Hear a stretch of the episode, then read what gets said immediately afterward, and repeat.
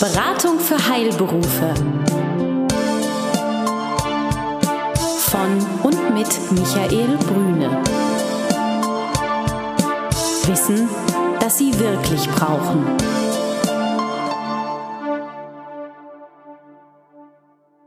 Sie sind Arzt, Zahnarzt oder Apotheker? Dann erhalten Sie von Michael Brüne und seinem Team einen einmaligen Service. Eine unabhängige, individuelle und umfassende Betreuung. Ob Praxis oder Apothekenabläufe, Finanzierung, Personalfragen oder die Planung Ihrer Zukunft.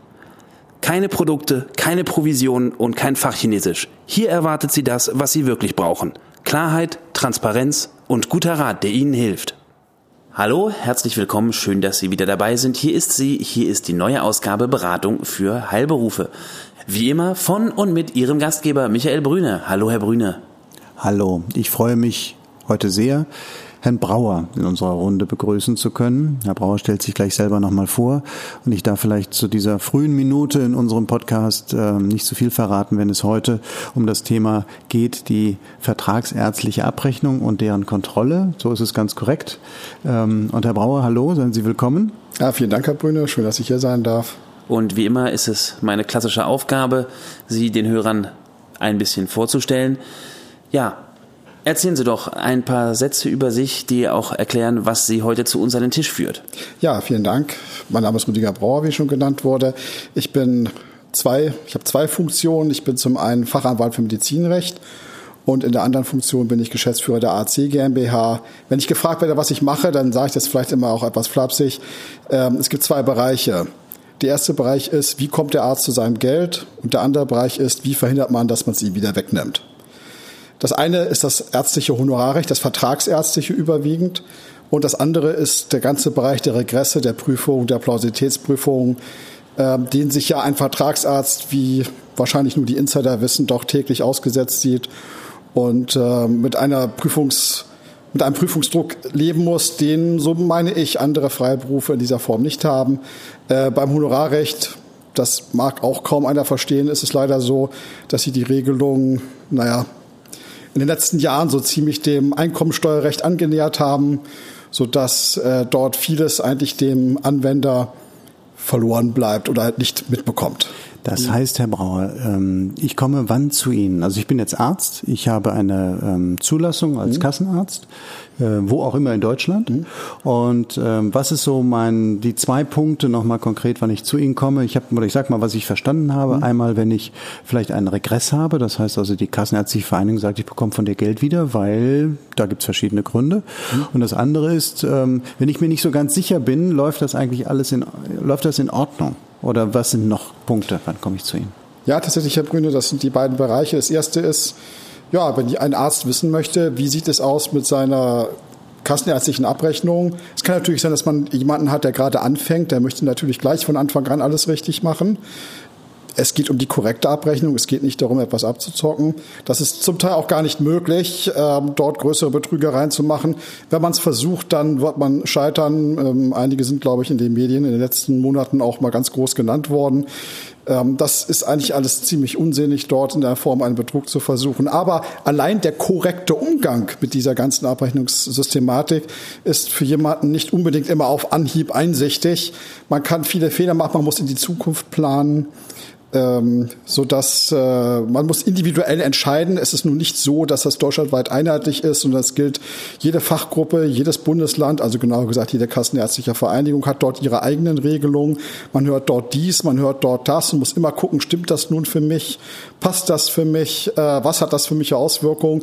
Das ist eine Situation, wo wir dem Arzt sagen, wir helfen dir konkret für deine Praxis glaube, etwas, was Sie ähm, auch auf den Lippen tragen, ist, dass Sie sagen, wenn dort über Tricksereien versucht wird, Geld zu sparen, dann geben Sie das mindestens für den Anwalt wieder aus, in Anführungsstrichen. Also insofern glaube ich, ist es gut, sich da sehr korrekt zu verhalten, weil Sie natürlich auch in einem behördlichen Prozess sind. Mhm.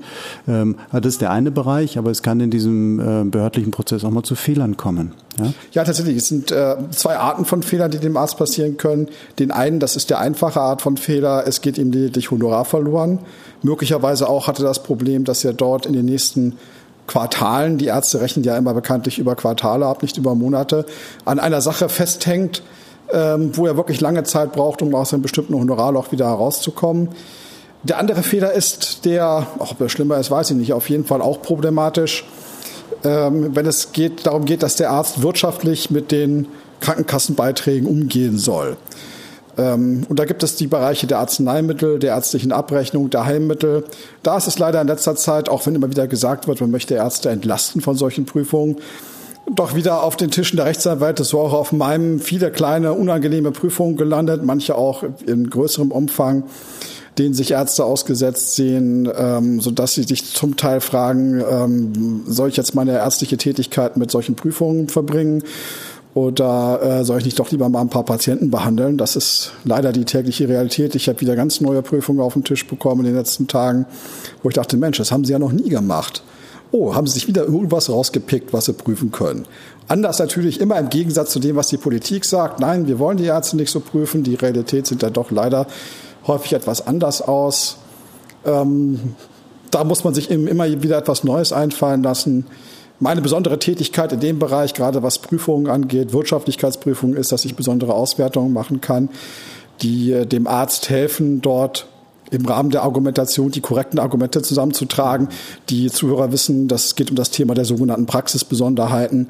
Das heißt, einfach klar zu machen, warum ist etwas passiert? Warum hat ein Arzt viele Arzneimittel ausgegeben? Warum hat ein Arzt viele Heilmittel verordnet? Warum hat das, ist dieses und jenes passiert? Das kann man eigentlich sehr gut anhand der vorliegenden Daten darlegen oder auch nicht, wenn dann natürlich der Arzt Fehler gemacht hat. Äh, aber das ist eigentlich doch ähm, ein sehr wichtiges Mittel und auch ein sehr erfolgreiches Mittel im Rahmen von Prüfungen. Haben Sie so ein Beispiel dafür, wo man das mal, ohne natürlich Namen zu nennen, logischerweise, aber ich sag mal jetzt, wo man sagen kann, das ist so was Klassisches, was hm. so passieren kann? Ja, habe ich ja komme ja gerade von vom Schreibtisch mhm. und habe gerade Sachen formuliert. Da geht es um eine Prüfung von Heilmitteln, mhm. Heilmittelprüfung in diesem Fall speziell um Krankengymnastik. Mhm. Da haben sich wirklich die Prüfungseinrichtungen einen ganz konkreten Bereich aus einem Bereich wiederum rausgegriffen. Mhm. Aber ich bezweifle, dass das zulässig ist. Aber sie haben es halt gemacht und haben einem Arzt gesagt, du hast im Verhältnis zu deiner Fachgruppe pro Patient erheblich mehr Krankengymnastik verordnet. Mhm. So. Gesteht der Arzt davor und sagt, aha, ist ja interessant. Erstens, das wusste ich nicht. Weil es gibt auch eine andere Form der Prüfung, die nennt sich dann Richtgrößenprüfung. Da hat der Arzt eine Vorgabe, wie viel er maximal ohne Prüfung machen kann. Das hat er natürlich eingehalten.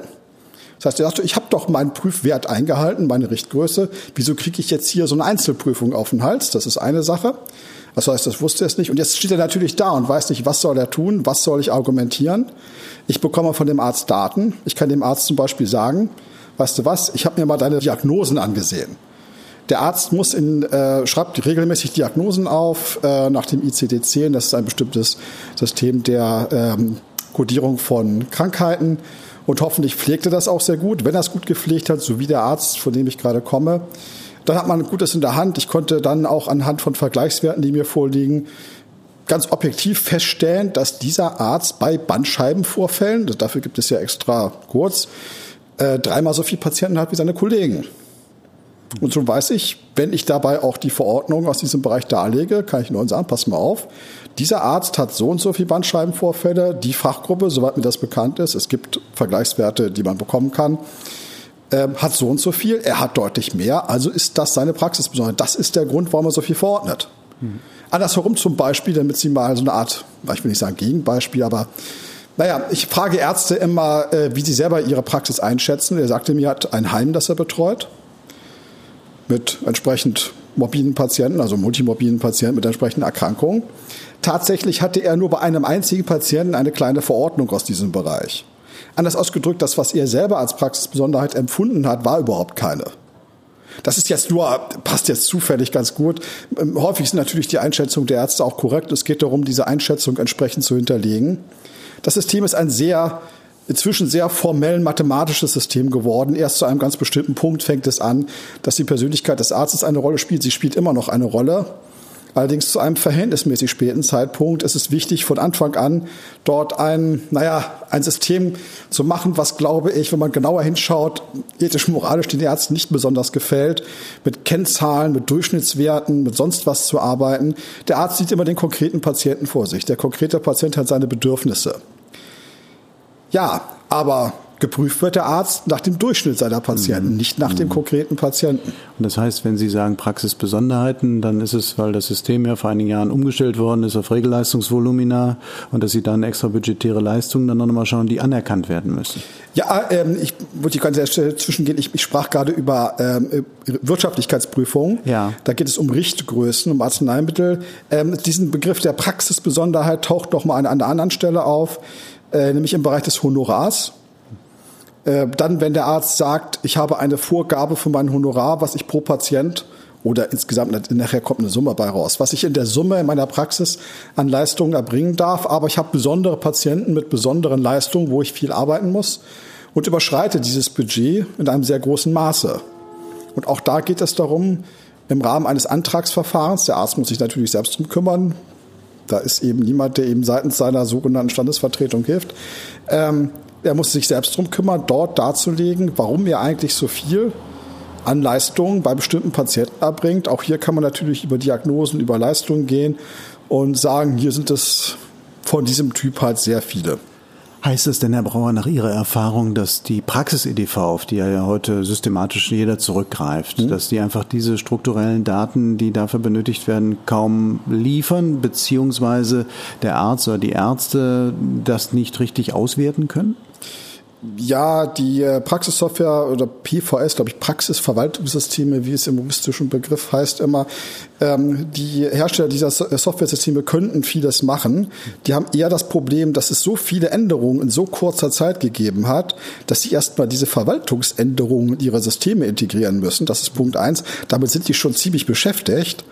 Ähm, das zweite ist, ähm, die, die machen deswegen bestimmte Überprüfungen nicht, weil, wie ich äh, vielleicht vorhin schon mal gesagt habe, jede kassenärztliche Vereinigung und jede Fachgruppe hat ihre eigenen Regelungen. Und wir sind eine Spezialfirma mit Jahrzehnten, inzwischen mein Kollege hat ja sogar schon jahrzehntelange Erfahrung in dem Bereich das überhaupt mehr zu verstehen, was da eigentlich passiert und das Ganze auch für jedes Quartal getrennt zu machen. Sie haben im ersten und zweiten Quartal 2009 eine andere Vergütung als im dritten, vierten Quartal 2009 und im ersten, im zweiten 2010 eine andere wie im dritten mhm. Quartal und bei einigen Fachgruppen im vierten wieder eine andere und so weiter. Also das überhaupt unterzubringen, ist schon für ähm, Hersteller von Praxissoftware, das ist einfach zu aufwendig. Mhm. Die, ähm, es gibt bestimmte Sachen, die man rausbekommen kann. Inzwischen funktionieren bestimmte Sachen auch sehr gut, wo man sich immer fragt, wenn das drin ist in der Software, wieso machen dann die Ärzte immer noch bestimmte Fehler? Aber gut, mhm. ähm, erlebe ich ja auch manchmal in der täglichen Arbeit, geht dann vielleicht auch ein bisschen Eigencontrolling unter. Ja, äh, da ist es immer ganz gut. Ich sage immer, Zahlen ist interessant. Äh, eine unserer wesentlichen Leistungen ist immer auch das Controlling durch einen Dritten, die Überprüfung. Der Blick durch einen anderen auf die eigene Arbeit ist immer was anderes als der eigene Blick auf die eigene Arbeit. Das kann mhm. dazu führen, dass wir sagen, das, was du tust, ist okay, es ist perfekt. Das ist natürlich selten, aber es gibt's. Oder ähm, was mal auf, guck mal dahin und so weiter und so fort. Mhm. Also das halte ich für einen ganz wesentlichen Aspekt, äh, denn das ist die Betriebsblindheit, wie man das nennt, und vielleicht auch einen fehlenden Hang zur Administration, äh, den Sie ja durchaus äh, auch Ärzten, Zahnärzten ähm, haben, Apothekern mhm. auch. Das ist auch nicht wirklich lustig, gerade wie Sie es vorhin beschrieben haben. Äh, der Arzt hat den Patienten im Fokus und er hat das Problem im Fokus und die Lösung mhm. des Problems und nicht den administrativen Verwaltungsakt. Und sie helfen an der Stelle, dass sie sagen, so und ähm, regelmäßig oder einmalig oder regelmäßig wäre es sicherlich mhm. noch sinnvoller, können wir dir deine Phänomene, die du hast, aufzeigen und Tipps geben, wie du in der Zukunft Nachteile, finanzielle Nachteile verhindern kannst. Ja, unsere Beratung, da gibt es verschiedene Ansätze. Einmalig äh, eine regelmäßige Beratung. Äh, aktuell gibt es zum Beispiel die Änderung bei das ist so ein technisches Wort, das muss ich leider verwenden, Berufsausübungsgemeinschaften. Also früher sagte man Gemeinschaftspraxen. Das klingt vielleicht auch etwas schöner als Gemeinschaft. Naja, ähm, da hat es in der Bereich der Honorarberechnung ähm, ziemliche Änderungen gegeben, genau gesagt der, der Berechnung des Budgets Änderungen gegeben oder noch korrekt des Regelleistungsvolumens. Ähm, wo es dann Ärzte gibt, die ganz konkret wissen möchten, wie da die Situation in ihrer Praxis ist, wie etwas entstanden ist, was ist dort passiert. Äh, wie sieht die Zukunft für Sie aus? Wir können das immer hochrechnen. Und gerne ist es natürlich so, dass wenn wir eine Besprechung mit dem Arzt gemacht haben, diese Dinge auch umsetzen wollen und diese Umsetzung auch begleiten wollen. Bei dieser Veränderung geht es ja im Wesentlichen um den Kooperationsgrad, ja, ja. dass man den quasi nochmal abbilden kann mhm. und das würde dann entsprechende prozentuale Zuschläge zum Regelleistungsvolumen geben und das könnte durchaus auch interessant sein. Ja. Äh, da eine Frage dazu. Dieser Kooperationsgrad wird jetzt zu einem bestimmten Zeitpunkt ermittelt ja. und ist ja ein dynamischer, ähm, richtig, ein dynamischer ja. Wert. Äh, das heißt also, wenn Sie Hinweise geben mhm. dazu, dann könnten das auch Impulse sein für Ärzte zu sagen, ich habe da eine Kooperation, die mhm. habe ich eigentlich bisher noch gar nicht so genutzt, wie mhm. das auch gewollt ist, sonst wird es ja diesen Faktor gar nicht geben. Ähm, und da können Sie auch beraten in dieser Richtung, ja? Ja, ähm, die, äh, es ist ein Prinzip der ärztlichen Abrechnung, dass das, was ein Arzt aktuell in dem laufenden Quartal macht, Auswirkungen auf seine Abrechnung der Zukunft hat, sogar richtig institutionalisiert. Das Regelleistungsvolumen, das der Arzt im dritten Quartal 2011 hat, wird berechnet anhand des dritten Quartals 2010. Anders ausgedrückt, das Quartal, was er jetzt hat, das dritte Quartal, wird dann im dritten Quartal 2012 die Basis sein. Mhm. Und man kann anhand der Daten, die er jetzt hat, ähm, Tendenzen feststellen. Man kann Hochrechnungen machen. Diese Hochrechnungen sind erfreulich genau, die wir haben. Also es ist schon sehr interessant, was dann, äh, wir haben das schon vorweg gemacht, bevor diese Änderung kam. Mit dem Kooperationsgrad, äh, die genauen Sachen konnten wir also schon im zweiten Quartal 2011 waren die Berechnungsbeispiele schon da und wir konnten im zweiten Quartal 2011 schon den ersten erste Hinweise geben, dass diejenigen, die dort ähm, bestimmte Grenzwerte nicht überschritten hatten, schon sich vorbereiten konnten auf das zweite Quartal 2012. Mhm. Ähm, überhaupt allein mal zu wissen, wie das Ganze berechnet wird, ist schon relevant. Äh, manche Ärzte waren auch ganz froh zu hören, dass sie auf einmal wirklich mehrere 10.000 Euro einfach so mehr haben. Mhm. Dass das, was sie bisher gemacht haben, die Kooperation, die Arbeitsteilung, die sie bisher hat und die, für die sich kein Mensch interessierte, dass die äh, doch jetzt dazu führt, dass sie ein höheres Budget bekommen. Ähm, andere Praxen waren entsetzt, wie wenig sie dann plötzlich bekommen, dass sie also erhebliche Verluste haben. Das muss man den Ärzten beziehungsweise bei größeren Praxen, das ist häufig dann auch schon Praxismanager, ähm, erklären. Man muss äh, sehen, den Ärzten oder den Praxismanagern zeigen, ähm, was sie machen müssen, welche Auswirkungen das, was sie, äh, in der, was in der Praxis passiert, dann auf die Zukunft ihrer Abrechnung haben wird. Und wie gesagt, das kann man immer mit einem Jahr Vorlauf. Das heißt, wir können den Leuten im Prinzip sagen, wie es nächstes Jahr aussieht, und zwar mit wenigen Prozent Abweichung. Mhm. Mhm. Also es ist eigentlich schon erfreulich, wie gering da die Abweichungen sind. Sind Sie ein Prophet, der es genau weiß?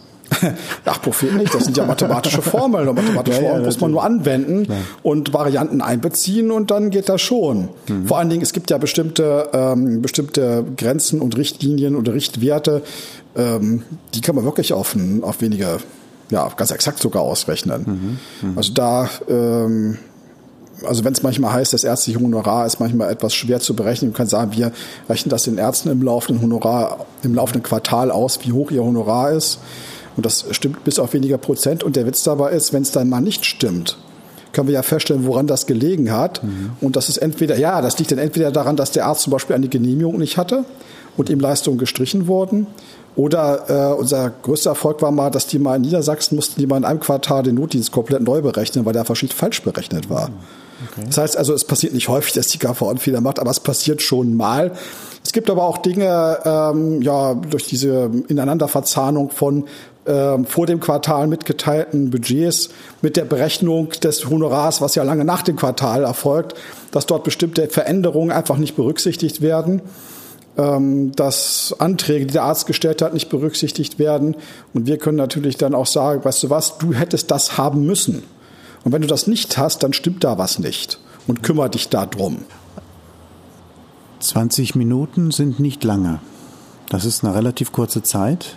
Herr Kapinski hat, glaube ich, noch eine Frage oder einen Gedanken. Nein, er schüttelt den Kopf.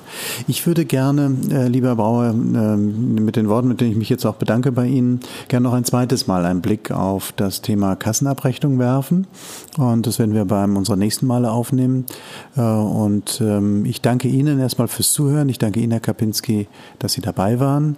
Ich danke Dennis dafür, dass er das eine oder andere an Geräuschen aus der Umgebung sicherlich für uns ähm, abpuffert. Und Ihnen, Herr Brauer, für das sehr fachkundige und sehr ähm, ja, temperamentvoll vorgetragene ähm, Plädoyer für das für die Kontrolle der Abrechnung und für den Sinn, sich mit den eigenen Prozessen auch zu beschäftigen. Im Fakte steht ja das auch dahinter. Das sind die Anregungen, die Sie geben. Und beim nächsten Mal haben wir sicherlich noch zwei, drei Dinge, die sehr interessant sind für Sie alle zu beleuchten. Ganz herzlichen Dank an Sie. Vielen Dank, Herr Brüder. Und an Sie. Danke. Tschüss. Sie uns im Web. Mehr Informationen finden Sie unter www.beratung-heilberufe.de